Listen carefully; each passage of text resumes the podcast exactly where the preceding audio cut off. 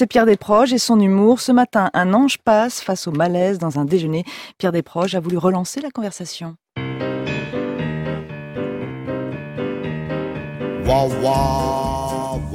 Je me rappelle très bien, c'était le mois dernier, nous étions une poignée de pomponnés parisiens réunis autour d'une grande table ronde chez la Serre après les remises du prix Gutenberg au Salon du Livre. C'était un déjeuner plutôt gai, mais vous savez ce que c'est, même dans les déjeuners plutôt gais, il arrive toujours un moment où un ange passe, Dieu sait pourquoi, puisque c'est lui qui le fait passer. La conscience que chacun avait du malaise des autres, venant de la conscience que les autres avaient du malaise de chacun, m'a paru de plus en plus intolérable au fur et à mesure que semblait s'amplifier le cliquetis suraigu de nos fourchettes sur la porcelaine de nos assiettes ou les oustrignols de Maresclade aux cerneaux de croustalière baignaient dans un coulis flibustier de romarinade aspergine à la Charles X, je te raconte pas les effluves. Désireux de relancer la conversation sur un thème à la fois brillant et susceptible de s'épanouir en un agréable débat, je lançai alors à la cantonade sur le ton ému qui me semblait convenir, et en ponctuant ma remarque d'un soupir légèrement résigné face à la cruauté du destin final qui nous attend tous, ah, je n'arrive pas à croire qu'il y a déjà douze ans que Darius Milo est mort. Ah, c'est pas possible, s'exclama Saint-Pé, mais sur un ton, sur un ton, il s'en foutait complètement le bougre.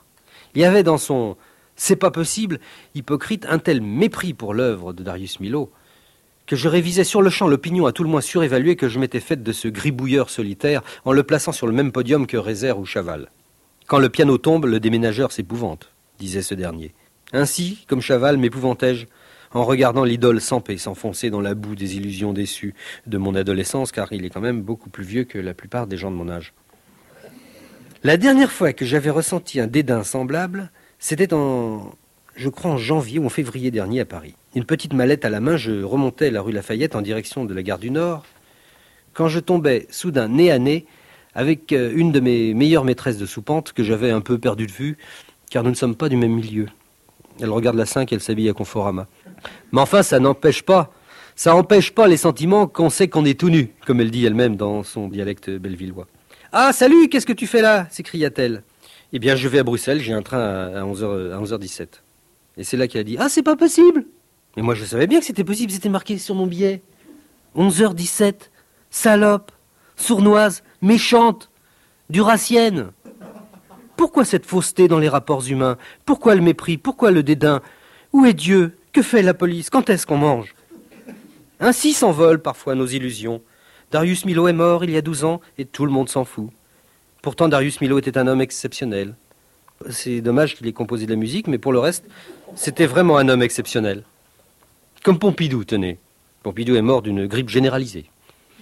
Bah oui, d'après les communiqués du grand patron complètement taré ou totalement faux cul qu'il soignait à l'époque, c'est bien de ça qu'il est mort. Georges Pompidou fut un grand président. Pourtant, il aimait Vassarelli. Il voulait détruire la gare d'Orsay, il voulait bétonner la Seine. Mais c'est un homme, attention, c'est un homme qui n'aurait pas permis que l'on servît un meursault trop glacé sur un loup aux fenouilles, attention.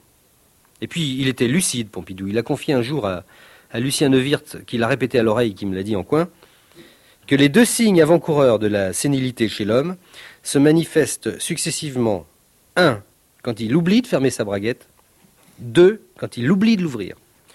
Attention, Mitterrand, euh, Mitterrand aussi fut spirituel, hein, mais il a plus l'âge. Les chroniques de la haine ordinaire, Pierre Desproges, tout l'été à 8h55.